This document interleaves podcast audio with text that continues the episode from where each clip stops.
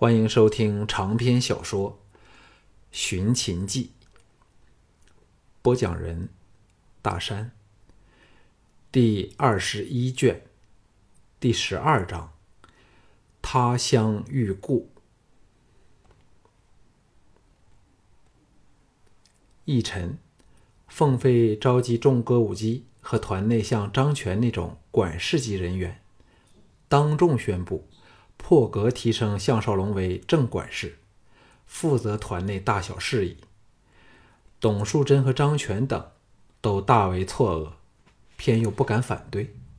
首先恭贺他的是芸娘，还在他耳边说：“金汤，你该好好谢我呀。”使项少龙知道，芸娘乃凤飞心腹，暗中向凤飞举荐了他，真是哭哭笑不得呀。他尚是首次见到董树贞之外的十一位歌舞姬，无不国色天香，体态撩人，看得他眼花缭乱。不过，他们大多对凤飞重用他不以为然，神情冷淡。其中一个叫祝秀珍的长腿美姬，更露出了不屑之色。歌舞团上下共有一百八十人，凤飞当然是高高在上。接着就是歌舞姬和乐师，两者分以董树贞和芸娘居首，由一群婢女仆妇侍候。除乐师有小部分是男性外，其他都是清一色的女儿家。总管整个团对外对内事务的，就是他这个大管事和降为二管事的张全。家将、御者、男仆、脚夫等等。都归他二人管制，俨若一个政治团体的统帅者。家将、御者等各有头子，前者是张权的心腹昆山，后者则是古明。只是这两个人加上含恨在心的张权，项少龙便要头大如斗了。最糟是他立即便要逃跑，现在肩负了这重责和凤飞的期望，弄得他进退两难。苦的差点要痛哭一场。最大的好处则是张全被调到另一艘船去，和他能够独占第二层的一个房间。但当云娘来找他时，便知有其利也必有其弊了。云娘是打着移交职务的旗号来找他的，更令他欲拒无从。交代了一切后，云娘。充满挑逗性的目光，大胆地瞅着他说：“好了，现在沈管事该怎么样谢人家呢？”他的目光令他想起了朱姬和庄夫人的眼神。像他们这类饱经男女之事的成熟女性，女性一旦对异性动了情，几乎立即就是肉欲的追求，不会转弯抹角。一方面是生理上的需求。另一方面，也是因为年纪大了，少了少男少女的幻想和憧憬，而趋向于取得实质的收获。站在男人的立场，项少龙绝不介意和这风韵迷人的成熟美女来一场友谊赛，那定会是趟令人醉心倾倒的美丽经验。可是，在目前的情况下，又偷走在即，则实在不易惹上这些感情上的牵连。他自己知自己是，一旦和女人有了肉体的关系，便很难完全没有感情上的负担。若那么的保持远扬，定会生出歉疚之心。除非她是明买明卖的妓女，那又另当别论。眼前如果断然拒绝，他又办不到，只好采取拖延战术，一边遏制被他挑起的欲念。一边岔开话题，微笑说：“自然是心中感激，不过我仍有一个小问题，要请教云大姐。”云娘欣然说：“说吧，只要人家知道的，都会告诉你。”看他神态，听他话语，都摆明了一副任君大嚼的姿态。项少龙更感头痛，也有些把持不住，暗暗警告自己后，郑容说。歌舞伎团所到处，自然会惹来狂风浪蝶。凤小姐不会是问题，因为人人都知道她不会陪人。但假如有人看中了其他歌姬，那我应该怎么样应付呢？芸娘横了他别有意思的一记媚眼儿，说：“你所说的是常有发生的事儿，不过我们的小姐们不是妓女，那些男人若想一亲芳泽，便要下点功夫才行。例如，先邀他们参加宴会，讨得他们欢心后，再设法试探他们的心意。这种事儿，大小姐一向不管，你更是管不到。”项少龙说。那有没有中途离团嫁人的呢？芸娘点头说：“有，但却不多。嫁给那些公卿大臣有什么好？未到手前，当你是如珠如宝；得手后，便是再不值顾的。回到家里，还要被其他众多姬妾视作敌人，怎及得上在歌舞伎团的写意呀？将来赚足了钱。”回到乡下要嫁谁都可以了。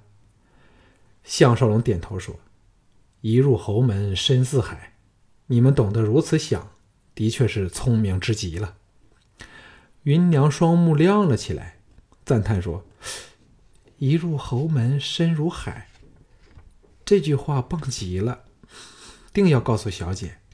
她正在编写一首深闺怨妇的舞曲，说不定可以加入这一句进去呢。”项少龙唯有报以苦笑。芸娘兴奋起来，一道长裙碰到她膝头的亲近处，低声说：“金烫到林子去，还有与其他两个名妓较量之意，所以大小姐非常紧张，绝不希望分别在环宫台、稷下学宫的两场歌舞会被蓝公园和石素芳给比下去。”项少龙这才知道，两个与自己有过瓜葛的美女。也会到临淄去。稷下学宫不用说，是稷下圣剑忘忧先生曹秋道、曹秋道的大本营，但桓公台却不知道是什么地方，遂请教芸娘。芸娘吐气如兰地说：“桓公台又称桓台，是齐宫内一座壮丽的大殿，当年桓公最爱在此宴会宾客，聚招群臣，遂以它为名。”未曾到过桓公台表演的歌姬，便不算是有身份。项少龙听得悠然神往。齐国乃是春秋战国的超级大国，文化源远流长，自己过门不入，实在是可惜。不过小命要紧，哪还有旅游的闲情？只好不去多做遐想。芸娘上身俯了过来，柔声说。金烫齐王的出手真大方嘞，两场歌舞共两百锭黄金，到时候就要由你去收钱了。项少龙吓了一跳，两百锭金子是这个时代的天文数字，这才知道齐人的穷奢极侈。若把这些钱用到军队去，足可支付五百人的一队兵将一年的饷银了。芸娘微嗔说。人家什么都告诉你了，你还未说会怎样酬谢人家呢？项少龙暗想，既然是避无可避，唯有抛开一切，好好享受这个飞来艳福了。伸手搂着他的小蛮腰，正要拥入怀里时，船身微颤，缓慢下来。两人大雅，明天才可以抵达翟城，为何船却像要停下来的样子呢？灯火从前方映照过来，项少龙趁机跳了起来，倚往窗旁，探头外望，见到前方有一艘大船正在减缓船速，好让他的船队赶上。此时，芸娘挤到他身旁，娇躯紧贴着他，俯前张望。项少龙说：“这是谁的舟驾呢？”芸娘细看对方插在船心的旗帜。忽的叫道：“谭先生来了，他乘的是韩国上大夫的船。”项少龙见他兴奋的发亮的俏脸，猜到这谭先生与他的关系非比寻常。否则他不会兴奋的像头发情的母狗。男人就是这样，他本以云娘的痴缠为苦，对她只是有好感而无爱意。这时见有了情敌，不由掠过些微的妒忌之意，有些酸溜溜的问道：“谭先生是何方神圣啊？”芸娘欢喜的什么都不理了，雀跃说。谭先生是南梁军府中最懂得诗词音律的人，更是守信，说过会到林子看我们的歌舞，现在果然来了。我要去告诉凤姐。言罢，置项少龙不顾，旋风般的出门去了。项少龙只好对“砰”的一声关上的房门报以苦笑，同时心中升起一种奇异的感觉。南梁君这个名字为何有点耳熟呢？究竟是谁曾经提起过呢？两艘大船缓缓靠近，凤飞和一众歌姬都到甲板上来，欣然静候，显示了谭先生这个同道中人在他们心中有很重要的地位。芸娘更是与其他歌姬不停的频频挥手，在灯火和月照下。对方船上靠近这边的船沿处站了十多人，也在不断的挥手挥应，气氛热烈。连着钩子的绳索抛了过来，项少龙忙指挥家将接着，把对船缓缓拉近，船速更缓，到能清楚看到对方脸貌的距离时，项少龙虎躯一震，他见到了一位阔别多年的朋友。那个人也游牧到项少龙处，呆了半晌，才以巨阵回应。这人赫然是萧月潭。项少龙这时才记起南梁军之名，是听字图仙。萧月潭到了韩国后，就到了南南梁军府当客卿。此人多才多艺，难怪能如此得歌舞伎团重击的欢心了。隆的一声。两船因为轻微的碰撞抖颤了一下，合成一块儿。对方船上伸出跳板，搭到这边的船上。萧月潭一马当先，带头领着几个随从，举步走了过来，先朝项少龙打了个眼色，才呵呵笑着来到凤飞身边，施礼说：“去春一别，至今竟年。凤小姐妙绝天下的歌舞。”仍然萦绕梦语，想不到今夕竟能相逢和尚。谭某真要感谢老天爷的恩赐了。凤飞领着众姬还礼后，微笑说：“昔日在韩畅谈敬业的美事儿，我们仍是回味无穷，更感获益良多。今夜再巧遇先生，怎能不竭诚以待？”请谭先生和贵介们到舱厅用茶。萧月潭打出手势，叫他船上的手下收回绳索、跳板，这才领着众人与凤飞进舱去了。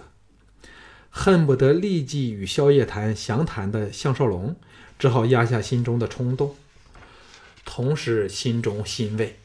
只看萧月潭这架势，便知道他在南梁军府内非常的得意。否则怎能如此的乘船赴约呢？到临淄来看三大名妓同场较艺的盛事，心中的些许妒忌之心更是不翼而飞。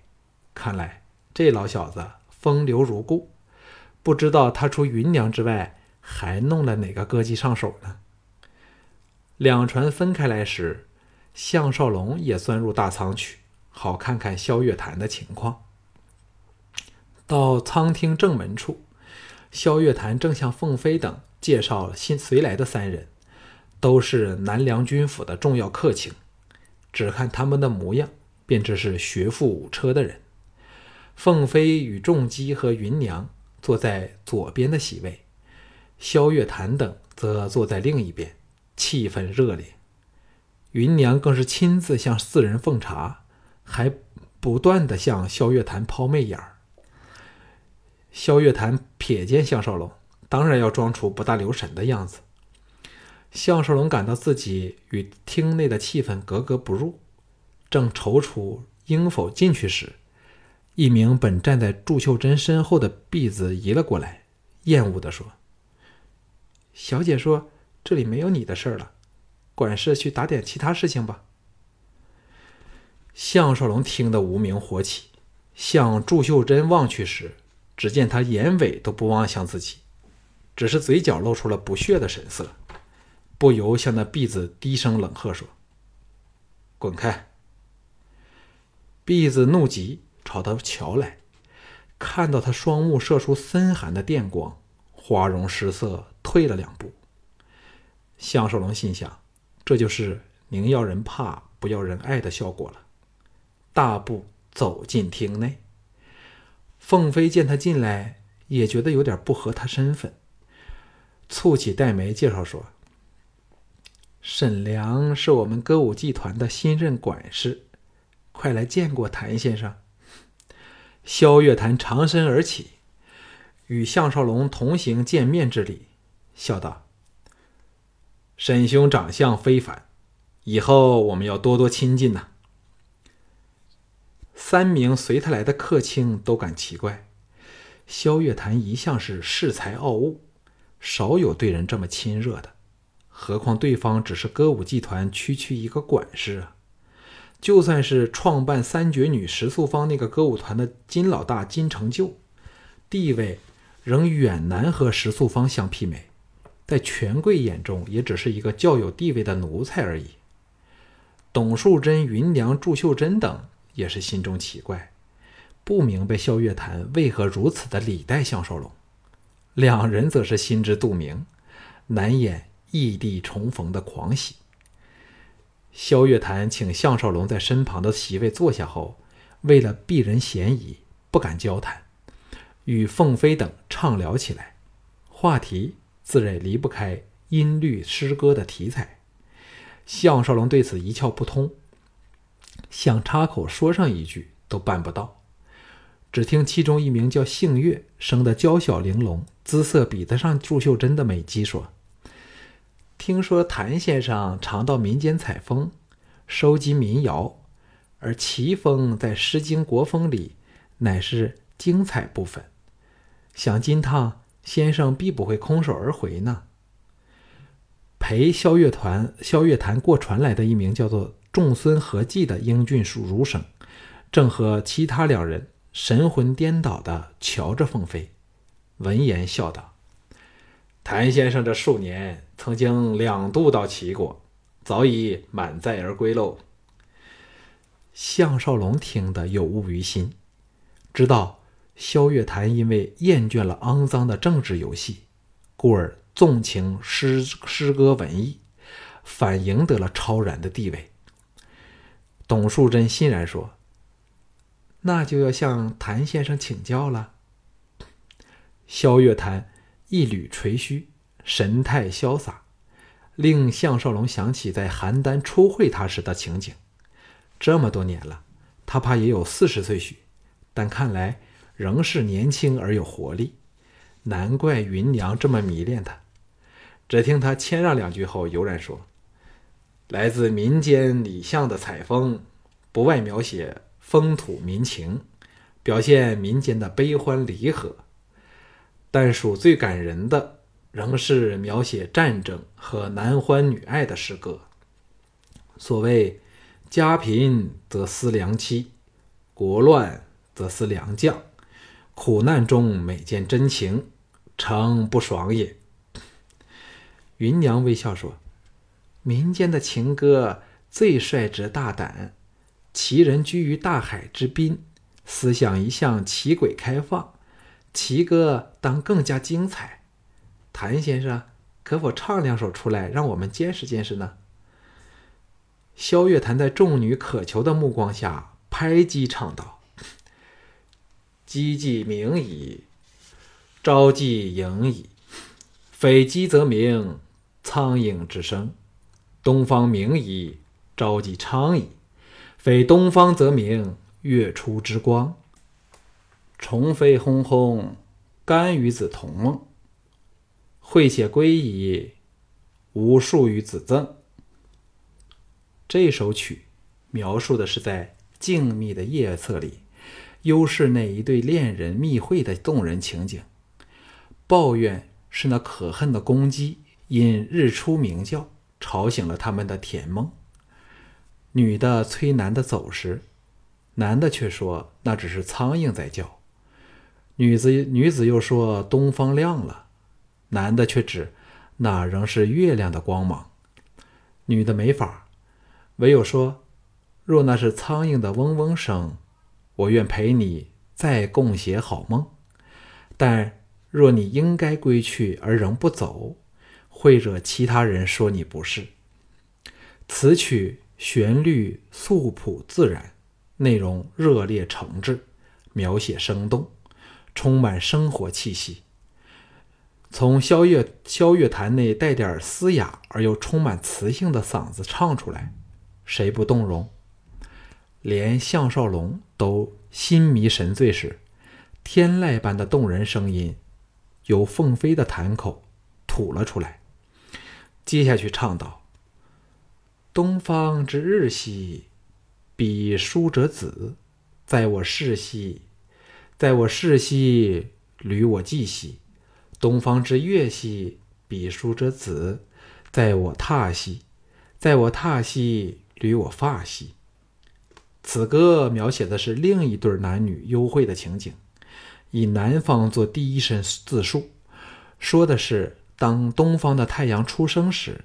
一位美女溜到我的屋内，轻轻伴随我的脚步。她为何来呢？或者只是偶然来到，见我正沉吟执着，故才伴我同行吧。项少龙尚是首次听听他的歌声，只觉得风格独特，与蓝公园和石素芳都不大相类。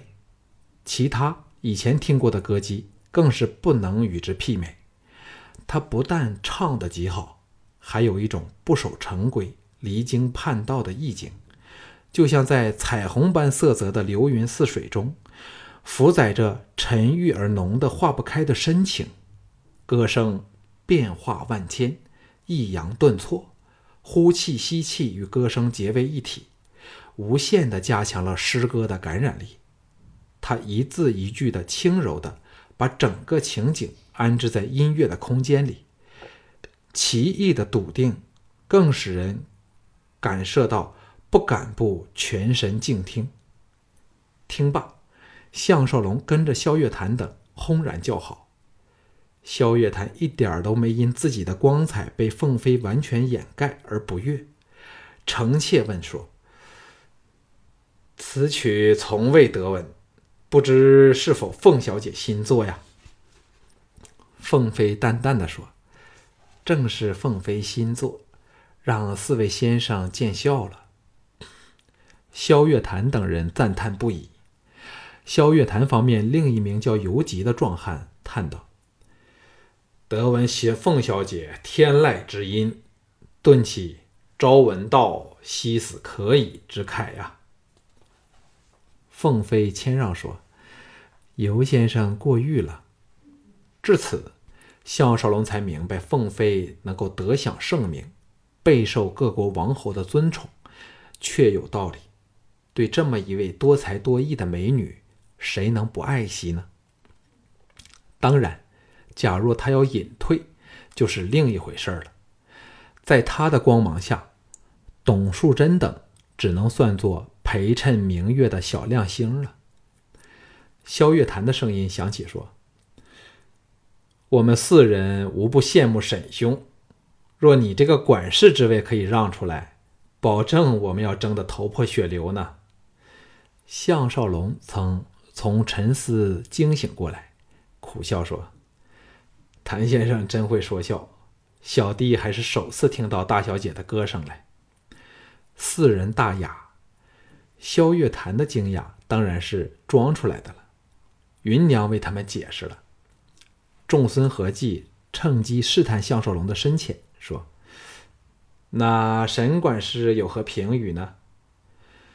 项少龙随口应道：“此曲只应天上有人间，拿得几回闻呐？”金汤连凤飞都为之动容。项少龙心叫惭愧，何然说：“小弟对音律是门外汉，但大小姐的歌声的确叫小弟颠倒迷醉。游吉大雅说：“难怪精通相人之道的谭先生也要对沈兄刮目相看了。沈兄用词韵语之妙，是尤某生平罕遇。什么门外汉、颠倒迷醉，都刻画的入木三分。更不要说此曲只应天上有人间哪得几回闻，这可颂于世的绝绝句了。”项少龙知道不宜锋芒太露，不敢再说话，更不敢接触包括凤飞在内许多正向自己灼灼而视的目光。董树贞说：“谭先生刚才随手拈来的奇曲非常迷人，难怪孔丘当年到齐，耳闻目睹韶乐的演奏盛况，有三月不知肉味，又或。”尽善尽美的赞誉了。萧月潭说：“上探看完董小姐的九韶妙舞，谭某到现在仍然不知肉味如何嘞。”众人都笑了起来，董树贞更是神情欢畅，大感争回了不少面子。项少龙暗想：原来董树贞善舞，怪不得能坐上。歌舞集团的第二把交椅的位置，不知不觉已是三更时分。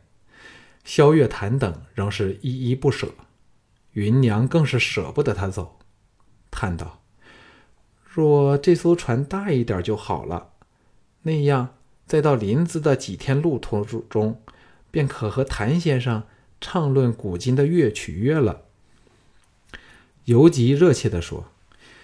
只要有一角之地，我们余愿足矣。董树贞说：“怎可委屈四位先生？大可叫人让出几间房来。四位若不嫌弃，众僧合计等喜出望外，连声答应。”项少龙心中一动，说：“我那间房只得小弟一人。若萧月潭。”乃跑惯码头的老狐狸，哪还不会意？大笑说：“就让谭某跟沈兄同居一室，好多听点沈兄的绝妙言辞。明早再叫人送来我们的衣物用品好了。”回到房里，吹熄油灯，两人坐在地席一角，畅叙离情。萧月潭听毕他逃亡以来的遭遇后，叹道。少龙领着千军万马时，固然把东方诸国弄得人仰马翻，人人惊惧。想不到其后单枪匹马，也到处搞得天翻地覆。现在韩赵魏三国在少龙西返之路上重重布防，如若贸然回去，风险实在太大。你更不值得冒这个险呐。项少龙说。那楚人有什么反应呢？萧月潭说：“完全没有反应，但人心难测，处境也非是绝对安全。照我看，少龙怎也该先避避风头，使三晋深信不疑，你却已回到中牟，在从容由我掩护你回秦好了。”顿了顿，又说：“我会使人使心腹回报咸阳涂管家。”再由他向嫣然等报平安，你就可以放心的到齐国盘桓一段时间了。项少龙苦笑说：“你可以认得我出来，别人难道不可以吗？”萧月潭细看了他一会儿，：“你留了须后，加上消瘦了不少，样子的确变得很厉害。我也是因为你呆瞪着我。”兼之，我这两个月来一直担心你的事，才认了你出来。别忘了，我精通易容之术，只要做点手脚，修饰一下你现在杂乱无章的胡子，又改变你的发型，加上顶冠，保证就算田丹与你面对面，都认不出你来。说到底，谁像我一般认识你那么深呢？顿了顿，又笑道：“让我传你口吃之计，那就更没有破绽。以你现在的身份，接触的只能是田丹下面的人，何须担心？”项少龙一颗心登时活跃起来。说真的，他实在有点不舍得离开凤飞，那非是是有什么不轨企图，而是很想看看他的歌舞。并能尽保护平保护他平安离奇之责。玄佑颓然说：“你若改变我的形貌，歌舞剧团的人又会怎么想呢？”萧月潭轻松地说：“我可以逐点逐点改变你的样子，那就谁都不会察觉了，还以为你因发须的改变而看得有点怪异。放心吧，少龙，你该知道我萧月潭的本领啊。”项少龙心怀大放，笑道：“我怎敢不信任你的本领？对你的风流本领更是佩服的五体投地呢。”萧月潭说：“你是说云娘和素贞吗？这两个女人都是骚媚入骨，不信你可以试试看。”项少龙失声说：“连董素贞你都弄上了手吗？”萧月谈道：“董素贞跟很多人都有一手。”此事有何出奇啊？不过，他的陪夜费是他们中最昂贵的，和他温存一趟就够你肉疼的了。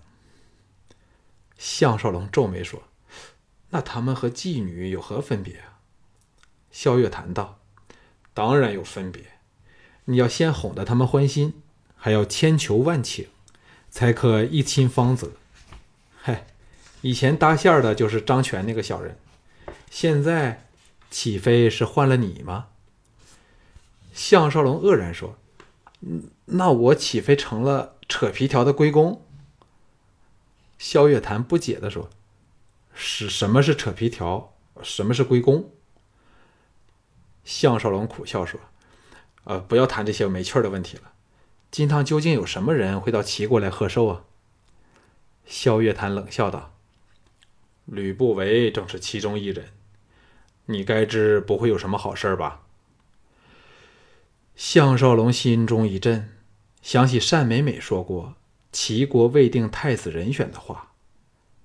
就在这一瞬间，他已知道齐异的命运正以最奇异的方式把他投进这个漩涡里。秦国不是正和东方五国交战吗？为何吕不韦可以大摇大摆的出使来齐国？同时想起了。久无音讯的单柔，他会在临淄遇到单柔吗？《寻秦记》卷二十一中。